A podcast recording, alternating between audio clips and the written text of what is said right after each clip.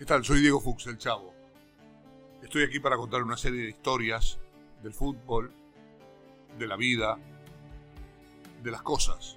Cosas que pasaron hace mucho tiempo y otras cosas que hace no mucho tiempo pasaron. Espero que las disfruten.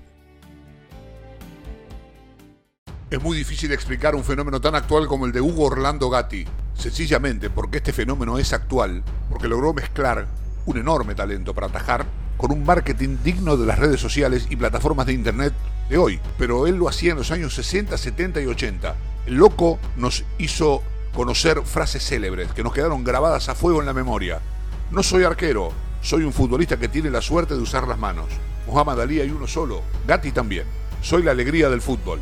Bastaba con que él las repitiera como un rezo para que a nosotros nos quedaran grabadas para siempre. Eran como tweets, como fotos e historias de Instagram, flashes de pocas palabras, pero contundentes, fuertes, agresivas, marketing puro. Hizo publicidades, grabó un disco, impuso un estilo de vestimenta, impuso un estilo de caminar, impuso un estilo de atajar. Gatti jugaba con los pies más asiduamente que el resto de los arqueros de su era. Y a todos nos convenció de que lo hacía bien y que podría jugar, llegado el caso, de atacante. Es más, aún hoy hay muchos que realmente creen esto, que Gatti jugaba bien con los pies y que podía jugar de nueve, pero no. Era algo que él decía, yo quiero jugar de delantero. No podía, no tenía nivel para jugar en el medio, como se decía antes. Quedó comprobado en un amistoso con Platense en 1976 y en una penosa gira que Boca hizo en 1984 por los Estados Unidos. Sí tenía, esto sí vale la pena resaltarlo, una gran pegada que es invalorable aún hoy en el fútbol actual y para esos años será recontra sobresaliente. Esa pegada le permitía hacer algo que tenía en sus genes desde que debutó en la primera de Atlanta. Salir rápido, con la pelota segura, ser el inicio de un ataque, o sea, un concepto muy de hoy. Gatti le pedía a sus defensores que jugaran bien adelantados, que él tenía una visión privilegiada del juego y una lectura que le permitían anticiparse a la jugada. No era un dechado físico, no era un grandote y musculoso como los de hoy, no era imponente. El delantero que traía la pelota sabía, en cambio, que cuando se enfrentaba a Gatti enfrentaba a un tipo intelectualmente brillante en términos futboleros. Filiol era otra cosa.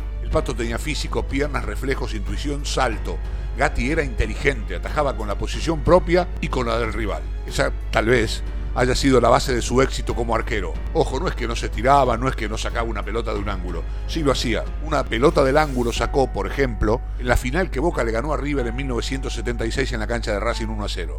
Y además Gatti era muy valiente, tenía un coraje a toda prueba. Volvió antes de tiempo de una operación de rodilla, volvió antes de tiempo de una tremenda fractura de mandíbula que se le produjo también en el 76 en la cancha de Independiente. Y pese a que lo intentó hasta el final, soportando dolores imposibles, su rodilla derecha lo privó de jugar el Mundial 78. Aunque lo nieguen, el arquero que prefería Menotti era Gatti, su héroe de Kiev, que la rompió en la nieve en 1976 con pantalones largos y pasamontañas. Gatti fue el arquero de Argentina hasta el final del 77. Recién en febrero del 78, vayan a los archivos, Menotti convocó a Filiol. A veces los años endulzan ciertas historias que contadas en tiempo y retrospectiva son amargas. Es extraño, sin embargo. Si uno hace una lista de los mejores arqueros de la historia, Gatti no está y Filiol sí. Y si uno viaja por los grandes arqueros de Boca y los clasifica exclusivamente por títulos, condiciones y técnica, tal vez piense primero en Córdoba o Navarro Montoya antes que en Gatti.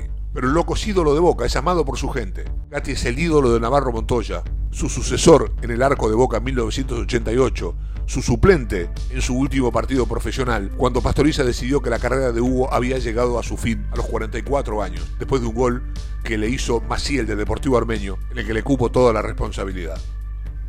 Una vez recuerdo haber dicho al aire, en 90 minutos de fútbol, que Oscar Córdoba había sido el mejor arquero de la historia de Boca. Un compañero, muy apasionado por la camiseta Geneise, que seguramente vio jugar a Gatti, se me acercó y me dijo con mucho respeto, Mira, la verdad que estás acertado en lo que Córdoba es como arquero y en todo lo que el, colombiano ganó. De última, es el arquero del Boca de Bianchi, ni más ni menos. Pero el loco Gatti es el mejor, es ídolo. Los pibes se vestían como Gatti. Yo no veo pibes vestidos como Córdoba. Otros arqueros de otros clubes se vestían como Gatti, no como Roma, ni siquiera como el mono Navarro Montoya. Las marcas le ponían publicidad a Gatti, no a Boca. A Gatti, a Gatti solo. Y vos sabes que tiene razón, me dejó pensando, porque pensaba, digo, Córdoba ganó un montón de Libertadores, pero Gatti atajó un penal en Montevideo, en tercer partido ante el Cruzeiro, al brasileño Vanderlei, y ese penal que atajó en el desempate le dio a Boca la primera Libertadores de su historia. Y ya que hablamos de Libertadores, en 1978, superando una operación de rodilla y superando la pena de no haber ido al Mundial, el loco Gatti fue figura en Boca que ganó la Libertadores de 1978, la segunda de su historia. Pero ante todo Boca y Gatti eran uno solo. Gatti era puro Boca,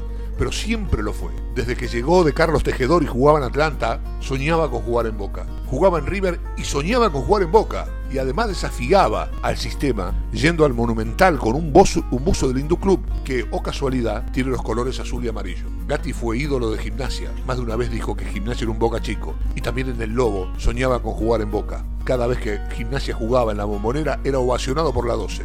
El Toto Lorenzo veía todo esto de lejos y se dio un gusto. Al Toto lo convocaron para que dirigiera Unión en 1975, armar un equipo para pelear el campeonato a River. Unión recién había ascendido y pensó en Gatti como arquero y punto inicial de una gran revolución en Santa Fe. El loco tenía 31 años, pero fue un año duro, a pesar de que, de que Gatti jugó bastante, jugó 45 partidos para Unión, entre Metropolitano y Nacional. Pero tenía 31 años, la edad del futbolista era mucho más corta, se entrenaban en Buenos Aires y jugaban en Santa Fe. Esos viajes lo cansaban. Sin embargo, Hacia fin de año tuvo una gran noticia. Lorenzo fue a Boca y lo pidió. Armando negoció mucho con Unión y arregló su llegada un 24 de diciembre a la tardecita. 550 millones de pesos pagó Boca por Gatti. Era mucha plata, no sé cuánto en dólares, la verdad que no, no, lo sé. Boca llegó a Gatti a los 32 años. Muchos pensaban en cuatro, los sumo 5 años plenos. Jugó 12 años. 417 partidos estuvo en el arco de Boca en esos 12 años. Ganó dos torneos locales en el 76, con una final a River incluida de la que ya hablamos. Ganó las Libertadores del 77-78. Ganó la Intercontinental en Alemania ante el Borussia Mönchengladbach. En 1978 ganó el Metropolitano con Maradona y Brindisi en el 81 y después resistió a la peor época del club en toda su historia a pie firme. Como dije, el Pato Pastoriza cargó toda su vida como el técnico que puso fin a la carrera de Gatti, pero la verdad es que el loco ya tenía 44 años y se sostenía por su historia, su amor propio y su identificación plena con los colores. Estaba para el retiro, aunque seguía diciendo soy el mejor, estoy vigente, no apareció nadie como Gatti, Casus Clay y yo, soy un, jugador que tiene la suerte de usar las manos, etcétera, y todo aquel rosario de tweets cuando no había Twitter. También los dirigentes, esto es bueno decirlo, pensaban que la carrera del loco había terminado, pero nadie quería pagar el costo político de decírselo. Gatti no merecía ese final, ni que su partido homenaje tardara 10 años en llegar. Contando los partidos de selección, el loco jugó 832, 38 para Atlanta, 90 en River, 224 en Gimnasia, 45 en Unión, 417 en Boca y 18 veces fue el arquero de la selección argentina. Atajó 26 penales, y en ese sentido comparte el récord con el Pato Filiol. En términos de talento, de jugar con los pies, de jugar fuera del arco, el loco Gatti fue un adelantado a su tiempo. También en términos de marketing. Sabía venderse, sabía y se preocupaba porque la gente supiera quién era. Nunca faltaba una noticia de Gatti en el diario o en la radio o en la tele. El loco Gatti fue un grande de todos los tiempos. Marcó una época, lo amaron, lo imitaron, le creyeron. Siempre decía, vende un producto puro y honesto. ¿Acaso este sea el mejor cierre? Continúa escuchando historias del fútbol aquí en mi canal, Diego Chavo Fuchs Podcast.